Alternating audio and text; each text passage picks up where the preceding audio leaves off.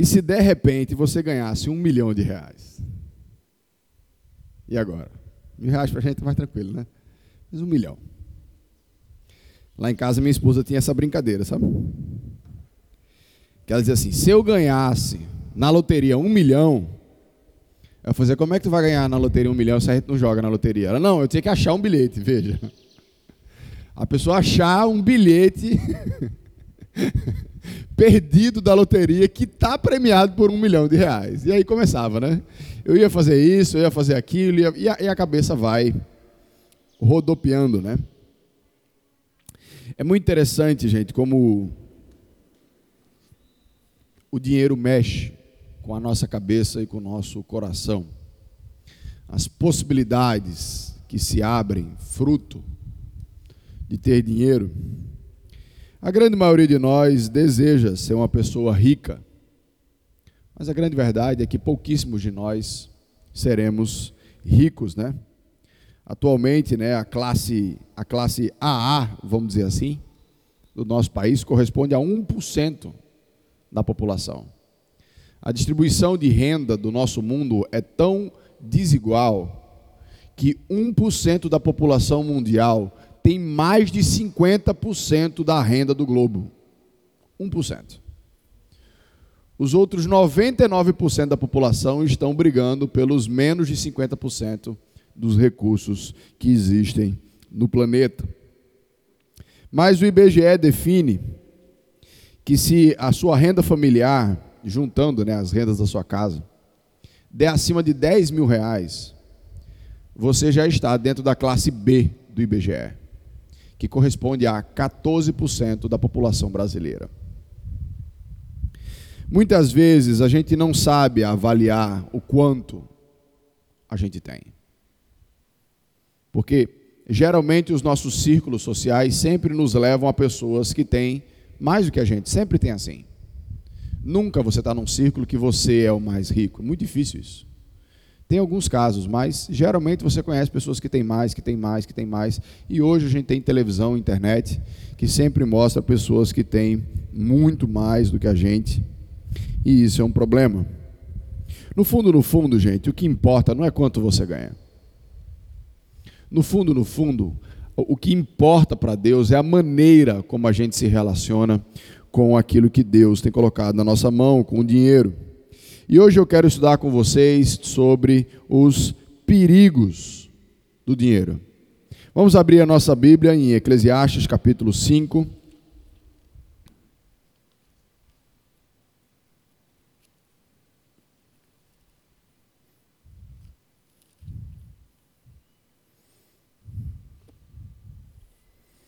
Eclesiastes capítulo 5, a partir do versículo 8 até o finalzinho do capítulo.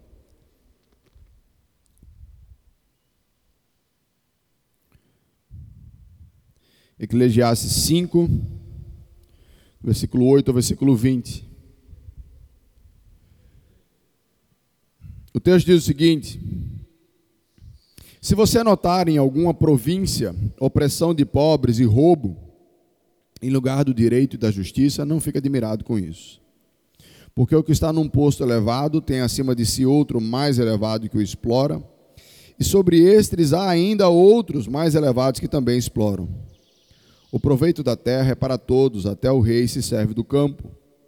Quem ama o dinheiro jamais se fartará de dinheiro. E a quem ama a abundância nunca ficará satisfeito com o que ganha. Também isso é vaidade. Onde os bens se multiplicam, também se multiplicam os que deles comem. E que proveito tem os donos a não ser ver esses bens com seus olhos? Doce é o sono do trabalhador quer coma pouco, quer muito, mas a fatura do rico não o deixa dormir. Há um grave mal que vi debaixo do sol, as riquezas que os seus donos guardam para o seu próprio prejuízo. E essas riquezas se perdem no mau negócio, e o filho que esse homem gerou ficou de mãos vazias. Como saiu do ventre da sua mãe, a saber, nu, assim voltará, indo-se como veio e do seu trabalho nada poderá levar consigo. Também isto é um grave mal, precisamente como veio, assim ele vai. E que proveito terá de haver trabalhado para o vento? Em todos os dias comeu o seu pão nas trevas, com muito enfado, com enfermidades e indignação.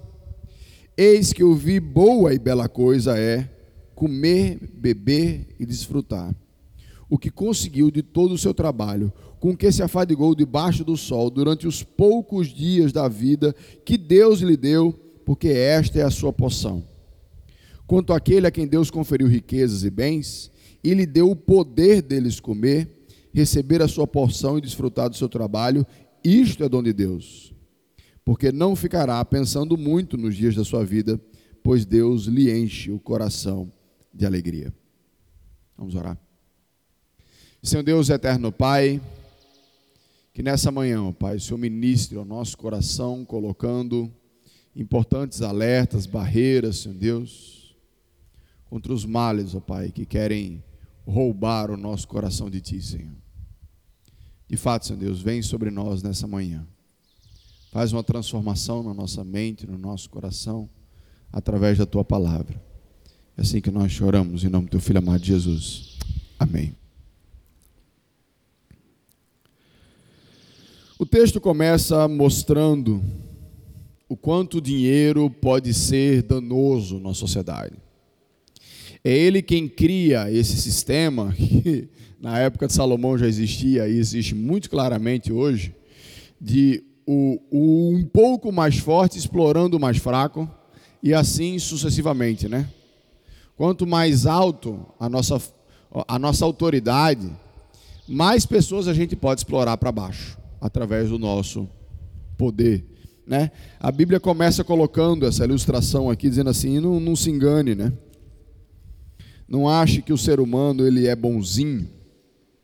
Não ache que a política e aqueles que têm autoridade a exercerão para o bem do povo, a não ser que ele ganhe com isso.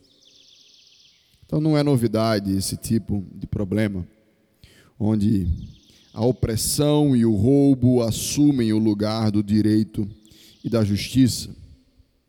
Então, Salomão começa a alertar o nosso coração sobre os perigos do ter, sobre os males que estão em volta do ter.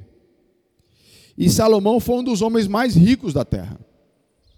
Se você parar para ler a Bíblia e ver o que é que Salomão tinha, você vai endoidar de contar. Porque Salomão era riquíssimo. As coisas do templo que ele construiu para Deus era tudo de ouro, meu amigo. A gente estava lendo aqui 1 Crônicas, né? Que a Ronaldo estava lendo 1 Crônicas 29, ali era o momento que Davi estava ah, colocando o povo para adorar a Deus. E se você olha lá, Davi tem uma hora que ele fala assim: Eu já juntei 200 toneladas de ouro. 200 toneladas de ouro. Se existe alguém que sabia o que era ter dinheiro, esse alguém era Salomão. E ele entendeu o quanto aquilo ali era fútil. Naquela época, Israel estava fazendo parte de um grande comércio internacional que estava em plena atividade. Ele estava em evidência mundialmente. Então, muitas pessoas de Israel se viram na oportunidade de enriquecer, né? usufruir daquela porta aberta ali que foi colocada diante deles e o dinheiro começou a brilhar em seus olhos e em seus corações. Eu creio que talvez alguns de nós nem nem desejem ficar rico. Ah, esse negócio de ficar rico dá trabalho. Mas quando aparece uma oportunidade de ganhar um pouco mais, o coração balança. E balança de um jeito, às vezes, que a gente não sabe ponderar as coisas, simplesmente porque significa ganhar mais dinheiro. O dinheiro, ele nos possibilita dar vazão a vários desejos que muitas vezes são guardados no nosso coração pela impossibilidade. Ah, eu queria fazer uma viagem para a Europa. Mas mal pago conta, como é que eu vou para a Europa? E aquele desejo fica lá. E muitas outras coisas que a gente pensa, que a gente gostaria de fazer assim, de fazer assado, de poder comprar isso, de poder comprar aquilo, de gastar com aquilo, de ter uma casa assim, de ter uma casa assada, ter um carro assim, ter um carro assado. Mas aí ele vai sendo escondido no coração e junto com esses benefícios do dinheiro se esconde também os seus males, que aqui Salomão está colocando em evidência. Todo falso Deus, meu amigo, na sua vida, ele vai trazer para você benefícios evidentes e males ocultos. Todo falso Deus vai fazer isso. Que a gente vai só enxergar o corte do benefício, mas na nossa tolice a gente acaba esquecendo de enxergar os males que vêm com ele. Então, o sábio aqui levanta alguns males do amor ao dinheiro. A gente precisa entender que a crítica que o autor faz não é sobre o dinheiro. Ele fala: quem ama o dinheiro jamais fartará. O grande cerne da questão é quando é, ter dinheiro vira o propósito da nossa vida. E para dinheiro ser o propósito da sua vida, você não precisa ser rico. Muito pelo contrário, você pode até ser pobre. E tudo que você faz, tudo que a gente pensa, tudo que a gente planeja, tudo que a gente se organiza é mais dinheiro. Não, se eu fizer isso, eu economizo aqui, se eu fizer não sei o que, eu vou ter, vou ter dinheiro. Se eu fizer não sei o que, dinheiro, dinheiro, dinheiro, dinheiro, dinheiro, dinheiro, dinheiro. O livro de Eclesiastes, ele está avaliando os propósitos da vida. A razão ou as razões para que alguém vive nessa terra. E ele aqui está colocando em foco a razão de que alguém está na terra para poder ter dinheiro e usufruir dos seus benefícios. E ele começa a colocar quais são os problemas da gente colocar o dinheiro como nosso propósito. O primeiro problema ele coloca logo de cara. Ele não vai satisfazer você. E essa é a maior mentira que o diabo conta para o nosso coração. Que se você tiver, você vai poder. Se você puder, você vai ficar bem, você vai ficar feliz. Mas dinheiro nunca satisfaz. Por uma razão simples. Porque quanto mais você tem, mais você quer ter. Você está ali numa fasezinha, né? Casou, aí almoçava, né? Com um pratinho na mão, a televisão no chão, não tinha rack, não tinha mesa, não tinha cadeira. Aí vai conseguindo, vai conseguindo, compra uma mesa, compra não sei o quê, papá, de repente quer uma outra coisa, aí quer um outro apartamento, quer uma casa em Gravatar, quer uma casa em Tamandaré, e não para. Não tem fim. Não tem um momento que a gente olha e fala, tá bom já. Sempre a gente quer mais, enquanto está vivo, vai querendo mais. É aquela mesma sensação, não sei se você sabe, de beber água do, do mar. É uma das dicas de sobrevivência, fica a dica aí. Se você ficar perdido no mar, não beba água do mar. Porque apesar de ser água, né? A gente está acostumado com água saciar minha sede. O sal que tem dentro da água vai mandar mensagem para a sua célula para você se desidratar. Então você acaba bebendo água para se desidratar. Não vai satisfazer você, vai piorar a sua situação. É exatamente assim que acontece com a riqueza. A gente bebe achando que vai satisfazer, mas na verdade o aumento de ter mais satisfaz, porque investir no propósito da riqueza é uma via de mão única. Porque sempre é gasto. Aquilo que me satisfaz é sempre um gasto. Então eu preciso ter mais para gastar mais, eu preciso ter mais para gastar mais, e esse ciclo ele não vai terminar. Porque quando um desejo do nosso coração é satisfeito, o vazio deixado por esse desejo, é, é, ele é rapidamente preenchido por outro desejo maior. Passou a vida toda querendo fazer uma viagem para o sul do país. Juntou, juntou, fez. Agora eu quero ir para outro país. E aí começa. Depois que é para outro continente, daqui a pouco está querendo ir para outro planeta, né? Não sei não. Pode até ser. Então, o primeiro problema que amar o dinheiro nos traz é que a gente está investindo em algo que não vai ter fim. A abundância, quem ama a abundância nunca ficará satisfeito com o que ganha. Sempre olhará para as opções de mais dinheiro com brilho nos olhos, porque vai possibilitar mais coisas ainda do que eu posso. E não se percebe o quanto vai sendo consumido com esse propósito.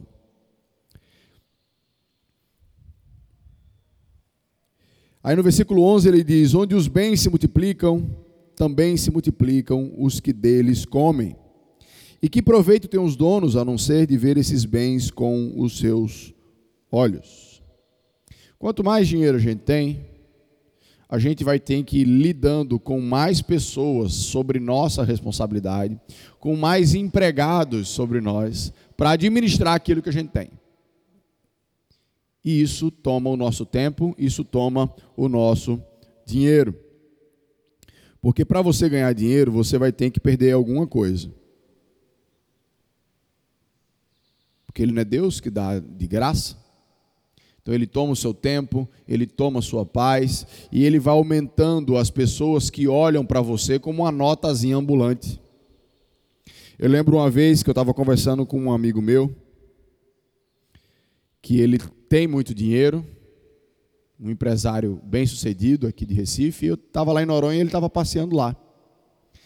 E uma vez eu dirigindo o bug, né, levando ele para onde ele queria, tá, não sei o quê. E ele disse, Daniel, quando eu chego aqui, a quantidade de gente que me pede ajuda, tu não tem ideia. Porque olha para a pessoa somente como uma oportunidade financeira e não como pessoa. Então, quanto mais a gente tem, mais a gente investe tempo gastando com as pessoas que a gente precisa sustentar para administrar o que a gente tem, mais falsos amigos aparecem na nossa vida, mais pedidos de ajuda aparecem para nós. E aumenta a quantidade de parasitas ao nosso redor que querem simplesmente usufruir do que a gente tem. E ele fala: que proveito tem você ter dinheiro só para olhar isso, ver o seu dinheiro indo embora na mão dos outros. E às vezes a consequência disso é pior ainda, vira um cara sovina, que não quer que ninguém toque no que é dele, porque está convivendo tanto tempo com gente falsa ao redor do dinheiro, que não quer que ninguém toque. Uma vez tinha um rapaz rico, dono de muita coisa, e aí tinha um galpão dele, aí ele tinha, a, ele tinha loja de armazém, de construção, essas coisas. E ele tinha um depósito, gente, com coisa assim muito velha mesmo. Acho que se um dia a, a, a como é, aparecesse alguém para vigiar, para poder fazer uma, uma, uma, uma, verificação, né, uma auditoria, ele tinha que ter essas coisas. Mas, mas pense num lugar bagunçado, velho. Um dia ele levou a gente lá. E tipo assim, ó, pega o que vocês quiserem aí. É um negócio tipo assim, tem 400 torneiras, sei quantos martelos. Ele disse, ó, pega aí o que vocês quiserem. Né? Aí disse, pá, agora, né? Foi, sabe que coisa tal, começou, começou, começou. Quando ele viu que a gente começou a se empolgar com pegar o que queria, ele foi, tá bom, tá bom, tá bom, já estou pegando demais, sai todo mundo. Então tá. Ninguém estava interessado em subir nas costas daquele homem. Mas coisas que nem a ele mesmo mais interessavam. Endurece o coração. Pelo simples fato de eu achar que os outros estão querendo montar em cima de mim. É um dos males que o dinheiro traz para a gente. O terceiro problema que o texto nos traz no versículo 12 é que ele fala: doce é o sono do trabalhador, quer coma pouco, quer coma muito. mas a, a fartura do rico não o deixa dormir. O pobre, gente, ele pega dois anos para ir, dois anos para voltar, trabalha duro. Quando ele chega em casa, o que, é que ele quer? O máximo que ele quer é tomar um banho, comer a comida que dá para comer e está tão cansado que ele nem pensa. Ele só pensa que ele tem que dormir o máximo para o outro dia de novo. E o outro dia de novo. E o outro dia de novo. Se tiver miojo para comer, amém.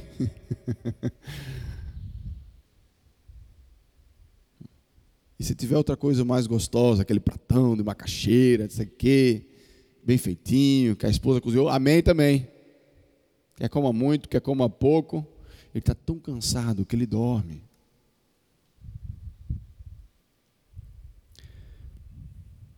Mas o rico muitas vezes fica pensando em tudo aquilo que ele tem que administrar. Porque quem ganha muito também pode perder muito. Ele fica preocupado com isso. Aquilo vai roubando a sua mente, o seu coração. Ele fica pensando o que tem que fazer, o que tem que organizar no outro dia, que tem que ter isso, tem que ter aquilo, falta pagar isso, falta pagar aquilo, eu tenho que conversar com esse crânio, eu tenho que não sei o quê, porque, porque tem um fornecedor, porque tem isso. E, e aquilo fica na sua cabeça e ele não dorme. Razão de não dormir, tem dinheiro demais. Aí tem que tomar um remédio para poder dormir. É um dos males do dinheiro. Que a Bíblia nos orienta. Muitas vezes a gente se agarra com tantas forças àquilo que a gente tem e aos benefícios daquilo que a gente tem. Que ao invés da gente usar o dinheiro, a gente acaba sendo usado por ele, controlado por ele. Quantas das nossas decisões são levadas em consideração a única e simplesmente opinião se a gente vai ganhar mais ou se a gente vai ganhar menos? quanto da nossa vida de fato é direcionado por ganhar ou perder financeiramente. Isso determina se o nosso amor está ou não está no dinheiro. Porque existem outros elementos que a gente precisa incluir nas nossas decisões, além do ganho e do, da perda financeira. Porque esse não é o nosso Senhor, nem é para ser. Uma vez um rapaz chegou para mim e fez assim: Daniel, queria tua ajuda. Se eu estou no emprego, sabe, cara, que eu ganho bem no emprego, eu ganho bem. Mas é muito ruim, cara, trabalhar lá meu chefe é ruim e não sei o quê, apesar da empresa ser grande, é muito complicado e tá, tá, tá. Eu prefiro uma coisa mais tranquila, mais perto da minha casa e tal. Mesmo que eu ganhe menos, mas eu.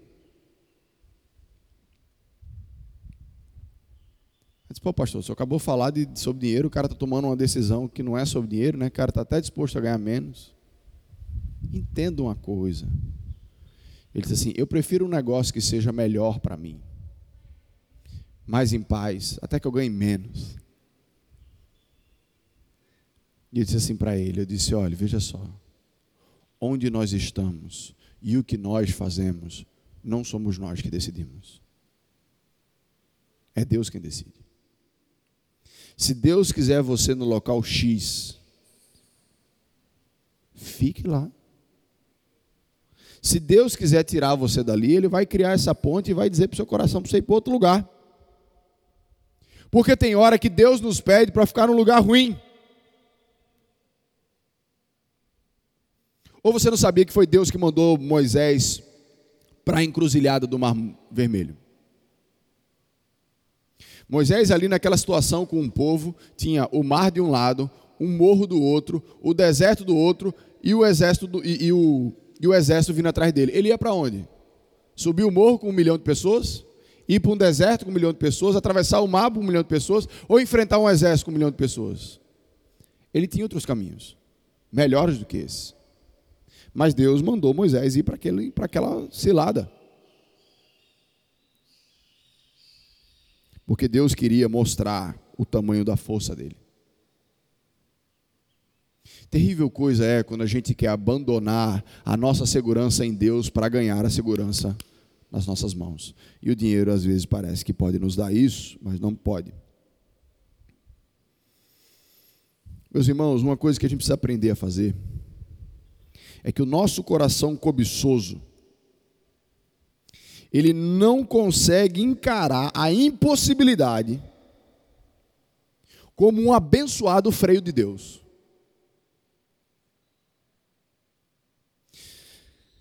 A limitação financeira que Deus provê para a minha vida é uma benção para você. Porque muito mais perigoso do que eu não ter é o ter muito.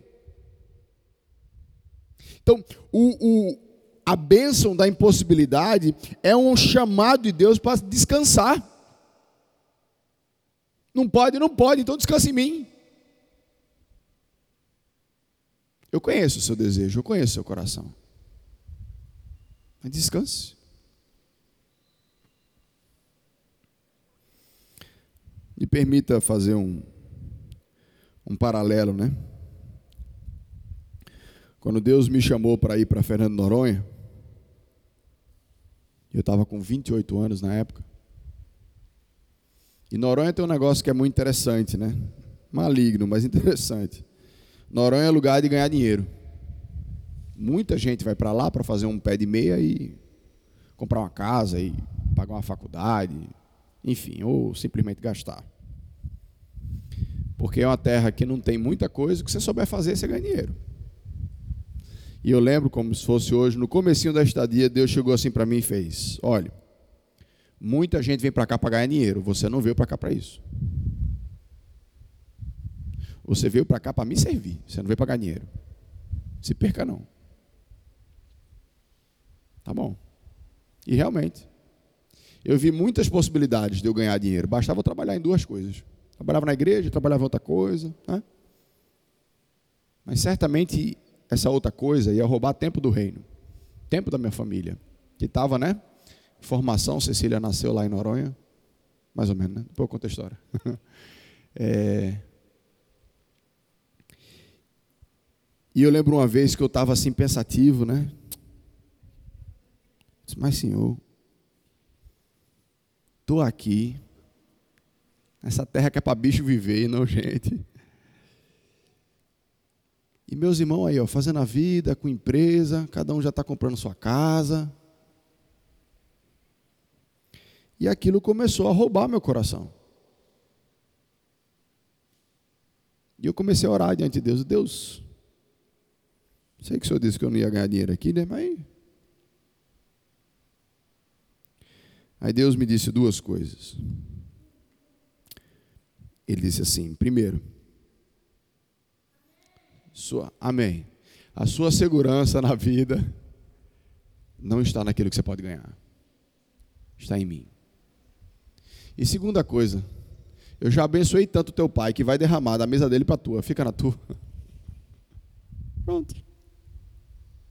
E assim Deus libertou o meu coração para não ficar preocupado em Fernando Noronha sobre o quanto eu ganho, o quanto eu deixo de ganhar, para poder servir a Deus livremente. Existem mais males que o texto trabalha e ele parece que se preocupa em trabalhar um male num parágrafo inteiro, aqui a partir do versículo 13. Que ele fala: há um grave mal que eu vi debaixo do sol, as riquezas que seus donos guardam para o seu próprio prejuízo. E se essas riquezas se perdem no mau negócio, o filho que esse homem gerou ficará de mãos vazias. Como saiu do ventre da sua mãe nu, assim voltará indo como veio. E do seu trabalho nada poderá levar consigo. Se a gente encara o dinheiro como dos nossos propósitos da nossa vida, e mesmo a gente tendo Deus, às vezes a gente faz isso, a gente precisa enxergar o quão frágil é a segurança que ele nos dá. Muitas vezes a gente coloca toda a nossa esperança naquilo que a gente acumula ao longo da vida, achando que aquilo ali vai dar segurança para a nossa família. vou guardar isso aqui, porque quando os meus filhos crescerem, não sei o quê, eu estiver na apostadoria, eu vou estar descansado.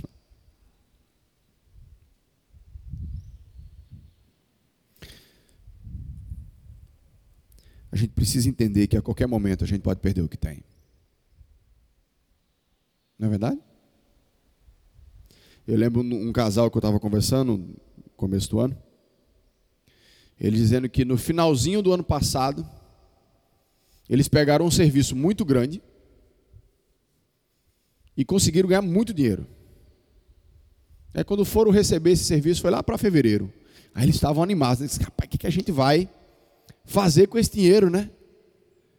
Tal, não sei o que, que benção que Deus deu, não sei o que coisa tal, papapá. Enquanto eles estavam pensando o que é que eles iam fazer com aquele dinheiro, pandemia. E eles pararam de ganhar dinheiro. Viveram de que dinheiro? Do dinheirão que ganharam do grande serviço. Deus proveu, não muito, mas o suficiente para sustentar aquela família no momento de recessão.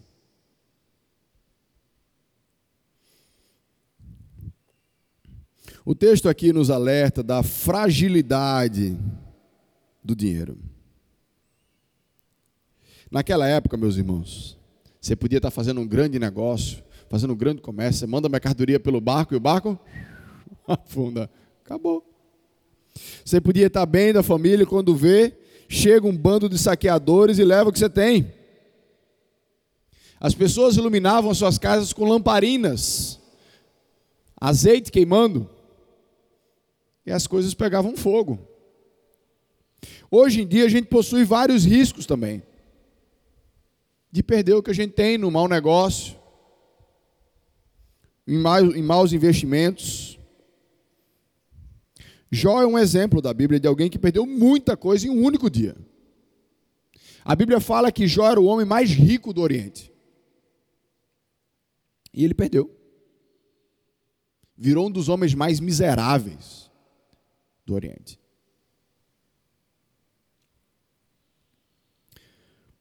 O homem que vive para o dinheiro, e ele perde, ele se vê sem o seu dinheiro, ele pode acabar comendo o seu pão sozinho nas trevas, cansado, com enfermidades e indignação, porque não tem mais o seu Deus amado para servir. Tentar se agarrar à riqueza é como você tentar segurar o vento, né? Vai acabar vazando por entre os nossos dedos. Com tolo é qualquer um que investe a sua vida em algo que você não vai levar daqui. Você pode ter o que você quiser, você pode ter 30 mansões, não vai levar nenhuma.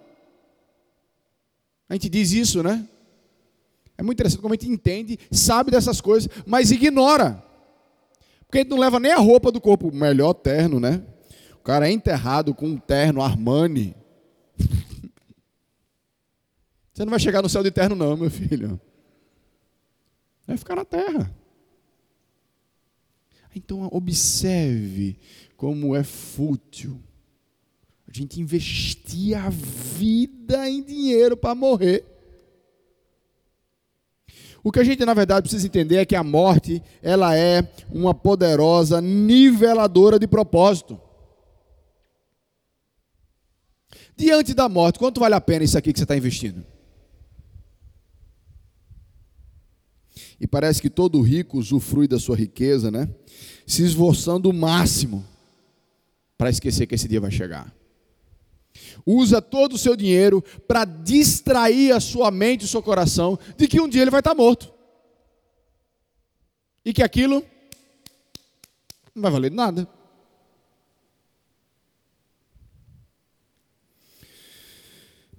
É, meus irmãos, o amor ao dinheiro é algo extremamente perigoso. E na verdade, aqui o texto está levantando somente alguns dos males do dinheiro. Porque lá em 1 Timóteo, capítulo 6, versículo 10, a Bíblia fala que o amor ao dinheiro é a raiz de todos os males. Por que, que a gente tem fome no mundo, né? Como Pérola falou. Por causa do amor ao dinheiro. Não é verdade? Porque a gente tem dinheiro para matar a fome de quem está com fome no mundo. No mundo tem recurso para isso. Mas alguns amam tanto o seu dinheiro que preferem a abundância do que dá para quem não tem nada. Qualquer mal que você encontrar nesse mundo, ele vai ter a raiz no amor ao dinheiro. Uma pessoa que vai assaltar o outro, o outro não tem, o celular dele é ruim, ele vai e mata. E assim vai. Sendo assim, meus irmãos, a gente precisa desesperadamente de uma visão bíblica de como a gente deve conviver com dinheiro, porque o chamado de Deus não é para a gente viver fora do mundo sem dinheiro, né? A seta, né? na montanha, meditando. A grande questão, eu acho, é da onde nós entendemos que vem o dinheiro. Se a gente acha que o dinheiro vem do esforço próprio, o que é que você pensa? Uá, vamos se esforçar mais que ele ganha mais. E aí toma se esforçar a gastar a vida, perder a vida nisso para ganhar mais. E é isso que acaba alimentando o ciclo.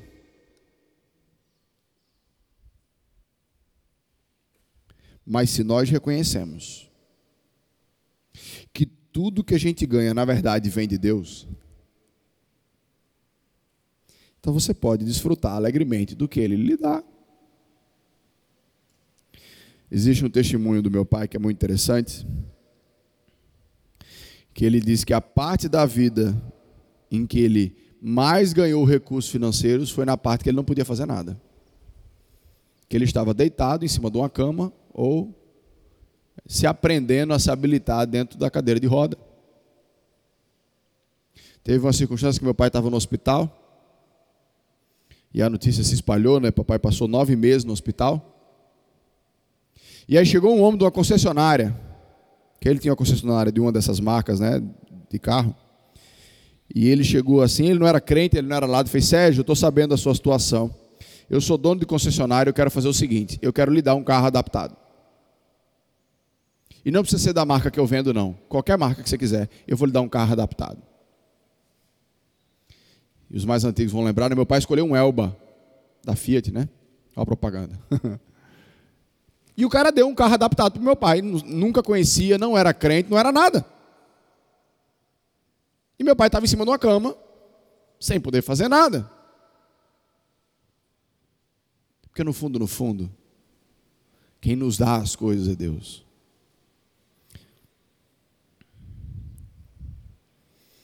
Nós precisamos compreender, meus irmãos, que aquilo que nós temos hoje, é o que Deus tem separado para nós hoje. Se Ele quiser dar mais, Ele dá. Se Ele quiser dar menos, Ele dá também. Mas aquilo que nós temos hoje é a porção que Deus tem dado para nós.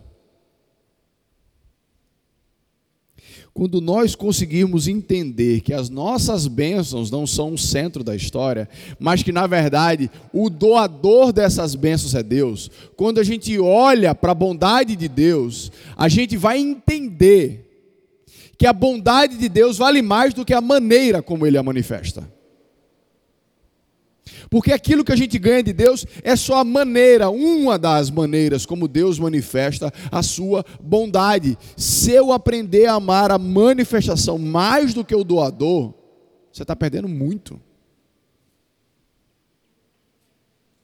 É aquele filho que ama mais o presente que recebeu do que o pai que deu o presente. Quão triste é isso. O pai é só uma conta bancária. E muitas vezes a gente faz a mesma coisa com Deus. Quando nós confiamos na bondade de Deus, na soberania de Deus, a gente consegue se contentar. Se contentar com o que Deus tem dado, que Ele fala: olha, que coisa bela é comer e beber e desfrutar do que conseguiu com seu trabalho, com que se afadigou debaixo do sol, durante os poucos dias da vida que Deus lhe deu. Pastor, mas ele está dizendo que ele conseguiu com o trabalho dele. Por que tu acha que ele conseguiu com o trabalho dele? Porque Deus deu. Deus dá através do trabalho. Porque foi Deus que mandou você trabalhar. Para de trabalhar para tu ver. A Bíblia diz para nem para comer. Quem não trabalha, que não coma. Então Deus nos abençoa através do trabalho, mas eu não posso perder de vista o meio da origem principal, que é Deus. Até os dias da minha vida, é Deus quem dá. Então, se eu estou chegando num nível em que eu posso desfrutar do meu trabalho, é benção de Deus, meu amigo.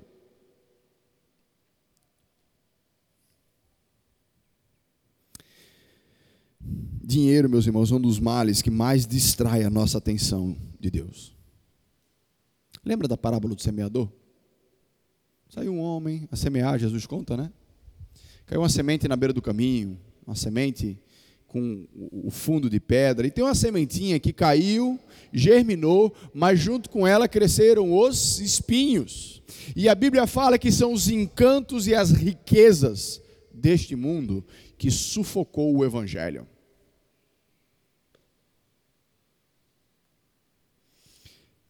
Não existe nada mais maravilhoso para acabar com a fé de uma pessoa do que dar recursos para ela.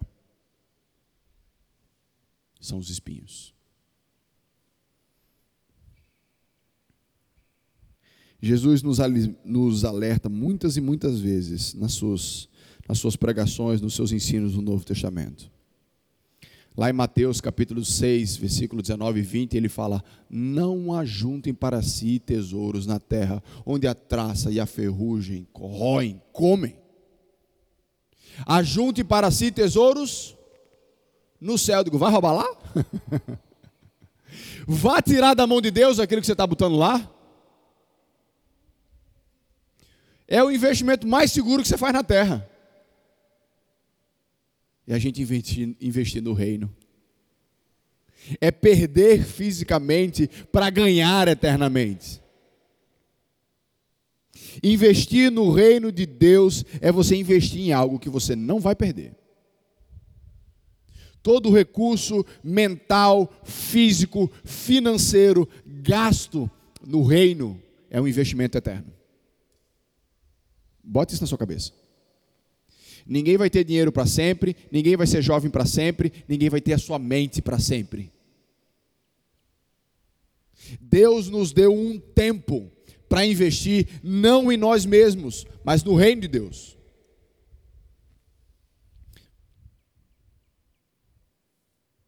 É por isso que Jesus fala: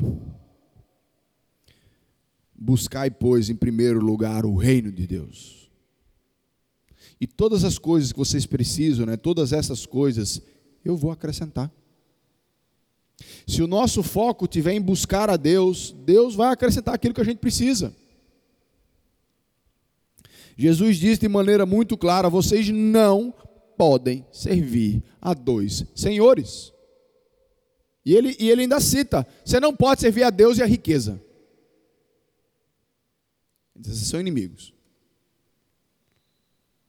Lembre-se, não estou dizendo que você não pode ter riqueza. Ela tem que lhe servir, não você servir a ela. Aquele, aquela parábolazinha do talento também serve para dinheiro. A quem muito é dado, muito será cobrado. Quanto mais dinheiro você tem, meu amigo, mais responsabilidade Deus está colocando na sua mão para honrar a Deus com aquilo que Deus tem colocado na sua mão. Deus não está colocando mais na sua mão só para o seu desfrute. É para o seu desfrute também. Mas é para que você honre a Deus com seus recursos. Quanto mais você tem, mais responsável você é diante de Deus.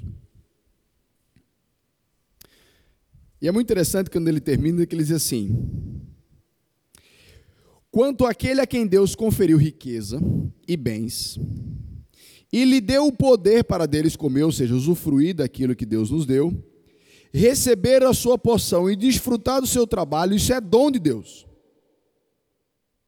Porque não ficará pensando muito nos dias da sua vida, pois Deus lhe enche o coração de alegria. Aqui que está, aqui que tá o segredo da história. Não é o dinheiro que enche o coração dele de alegria, não é os benefícios do dinheiro que enche o coração de alegria, mas é Deus que lhe enche o coração de alegria. Bem-vindo, rico ou pobre. Sabe uma das coisas mais doidas e mais tolas que a gente faz? É porque a gente acha que riqueza está no nosso, que a gente acha que alegria está no nosso desejo. Se eu satisfizer os meus desejos, eu vou ser feliz. Você não conhece muito da Bíblia para dizer isso. Porque a Bíblia diz que o fruto do Espírito é amor, alegria, paz, bondade, benignidade, longanimidade. Alegria, meu amigo, não é fruto do seu desejo, não, é fruto do Espírito. Quem coloca alegria no nosso coração, além das circunstâncias, é Deus, é o Espírito Santo. Então a gente tem que buscar Ele para ser feliz. E não as circunstâncias. Nós não podemos nos enganar com as alegrias passageiras da riqueza nós temos um propósito eterno em vista, que não pode ser perdido. Não se iluda, não gaste a sua vida querendo ter, ter, ter, ter. Você pode buscar querer ter mais, mas isso não pode consumir o seu tempo e a sua vida. Não é seu foco seu foco é servir a Deus, seu foco é adorar, seu foco é testemunhar, seu foco é investir no reino, é servir aos outros. Esse é o nosso foco. É um investimento de fé naquilo que a gente não pode enxergar, mas que está nos céus. Amém? Vamos orar mais uma vez? Senhor, nosso Deus, nosso Pai, te agradecemos, ó Pai porque aqui nessa manhã o Senhor nos deu um importante alerta, Senhor, ao nosso coração contra as riquezas, ó Pai. A gente não precisa ganhar muito dinheiro para ter esse alerta no coração. Porque com pouco dinheiro a gente pode se perder, Senhor. Achando que ali está a nossa alegria, achando que ali, ó Pai, está o nosso sentido de vida. Senhor Deus, não nos permita, Pai, nos perder nos encantos desse mundo com as belezas físicas que esse mundo traz. Nos dá, ó Pai, uma visão do eterno, Senhor, que quando investimos em alguém que não pode nos dar nada em troca, estamos investindo no Senhor. Quando investimos nossos recursos para falar do amor de Cristo para alguém, nós estamos investindo em algo eterno. Nos ajuda, Senhor Deus, a fixar os nossos olhos para além dessa vida. É assim que nós te oramos, ó Pai, e te agradecemos. Em nome do teu Filho amado Jesus. Amém.